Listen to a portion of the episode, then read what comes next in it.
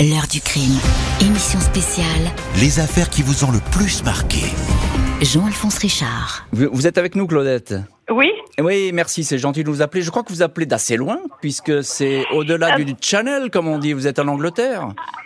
euh, oui, mais euh, pour deux jours, je suis à Lille. Ah, ben voilà, donc vous- c'est pour ça que la liaison est meilleure, finalement. hein. Vous êtes beaucoup plus proche ah, de nous. d'accord. Euh, alors, qu'est-ce que, que- de quoi voulez-vous nous parler, Claudette? Euh, mais du, du crime qui a eu lieu à Liverpool euh, sur James Bulger. Ah oui, James Bulger, le, petit James ab- Bulger. Absolument tous les journaux, sans exception, sont tombés euh, comme un seul homme sur l'enfant qui a tué. Hmm. ce que je comprends.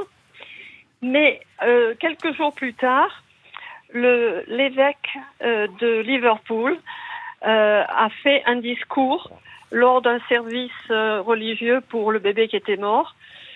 Et il a fait, euh, je, je crois que c'est Paris Match qui a publié son discours. Et on a appris euh, la vie qu'avait eue cet enfant, celui qui a tué. Et c'est proprement atroce.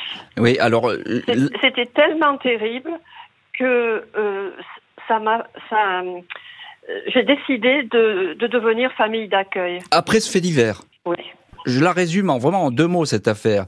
C'est l'enlèvement et le meurtre du petit James Bulger. Il, il- il a presque trois ans. On est à Bootle, c'est tout près de Liverpool. C'est une banlieue de Liverpool.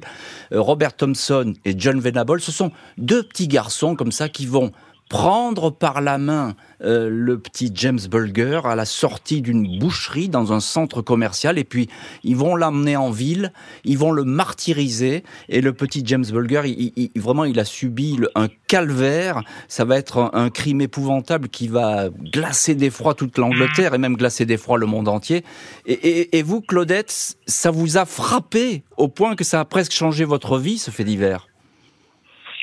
Oui, enfin, changer ma vie, euh, pas tant que ça, mais euh, quand ce qui, ce qui m'a fait le plus mal au cœur, Mhm. euh, peut-être que euh, je ne devrais pas dire ça, c'est moins le crime que la vie du petit Robert Thompson.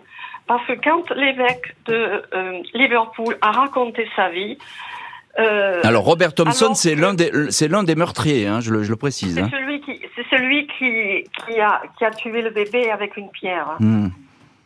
Et euh, tout le monde lui est tombé dessus. Les, les voisins voulaient sa mort, les journaux voulaient euh, qu'il soit condamné à vie. Et puis, on a raconté sa vie. Et je crois qu'il n'y a que Paris Match qui a publié euh, le discours de l'évêque de Le Liverpool. sermon, le sermon, oui. Oui. Alors, il, il est né dans une famille de sept enfants, de, tous les sept de pères différents. Et quand il est arrivé, déjà, on a, les frères et sœurs ont commencé à le harceler à la naissance parce qu'ils ne le voulaient pas. Hmm. Oui, ça c'est c'est- c'est- Ensuite, la maison, euh, la, la- la- la distraction du quartier, c'était d'envoyer des pierres sur sa maison. Hmm. Quand il est allé à l'école, évidemment, il l'a manqué beaucoup. Les instituteurs ne se sont pas plaints parce qu'ils étaient trop contents qu'il soit pas là. Les voisins l'ont pris comme cible. La mère ne l'aimait pas. Les frères et sœurs l'ont harcelé.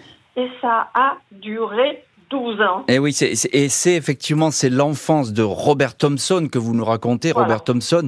Et vous savez, l'enfance de John Venables, elle est, elle est pas beaucoup plus souriante, hein, mais euh, Un effectivement, peu plus. un peu plus, mais pas, mais pas beaucoup plus euh, dans, dans cette, euh, dans cette Liverpool qui est un petit peu déshéritée à cette époque.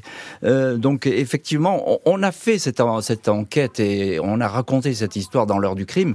Et elle est stupéfiante parce que la, la violence est totalement démesurée et, et presque démoniaque. On va se demander comment ce qui est passé dans, dans leur tête à, à ces- à ces deux enfants. Oui, mais Voilà, et- si j'a- si- si j'avais eu la même, la- le même genre de vie, je me demande si je n'aurais pas agi pareil. Ah mais attendez, Parce qu'un enfant est tellement vulnérable oui. que harceler un enfant du jour de la naissance jusqu'à l'âge de 12 ans, il peut pas être normal. Oui, mais alors ça, c'est une question, Claudette, qui se pose avec beaucoup, effectivement, de gens qui sont devenus parfois tueurs en série, euh, parfois des meurtriers. On va parler, par exemple, de l'enfance de Guy Georges.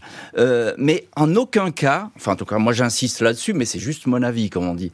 Euh, en aucun cas, ça peut être des, véritablement des excuses. Ce n'est pas possible parce qu'il y a plein d'enfants aussi qui subissent euh, des mauvais traitements, hélas, et qui ont des enfances malheureuses, hélas, mais qui euh, arrivent à surmonter ces démons et qui ne tombent pas dans ce genre d'horreur. Donc effectivement, on peut. Non mais ça, ça, Claudette, on peut en parler pendant des heures. Je suis d'accord avec vous, mais c'est vraiment un débat de société euh, qui, qui, qui, se pose effectivement dans les dans les affaires de crime et qui se pose devant les cours d'assises. On voit souvent ce, ce genre de d'affaires qui euh, qui surgissent et qui sont hélas euh, épouvantables. Je voudrais euh, Claudette. Oui, mais je voudrais dire que tous les gens qui ont critiqué cet enfant, qui, qui l'ont chargé tout le temps, tout le temps, tout le temps, qu'est-ce qu'ils ont fait pour la société? Les, instituteurs n'ont pas dit qu'il venait pas à l'école. La police ne l'a pas interrogé quand ils l'ont vu dans la rue à 7 ans, 8 ans, 9 ans, mmh. traîner dans la rue, lui demander où il est. Personne n'a fait un seul pas. C'est pour ça que j'ai dit, je peux pas critiquer ce gosse si moi, je ne fais rien non plus. Mmh. C'est pour ça que je suis devenue famille d'accueil. Eh, eh bien, parce je... que je me suis sentie en partie coupable de ne rien faire. Eh, mais je, je, je, le comprends tout à fait. Et votre démarche, elle est plus qu'honorable. C'est une démarche pleine d'humanité et effectivement, on ne peut que la, saluer. Euh, mais encore une fois, cette question, effectivement, de l'enfance des criminels, c'est presque un débat qu'on pourrait tenir pendant des heures, pendant des semaines et pendant des mois. L'enfance des criminels, elle se pose. L'heure du crime, présenté par Jean-Alphonse Richard sur RTL.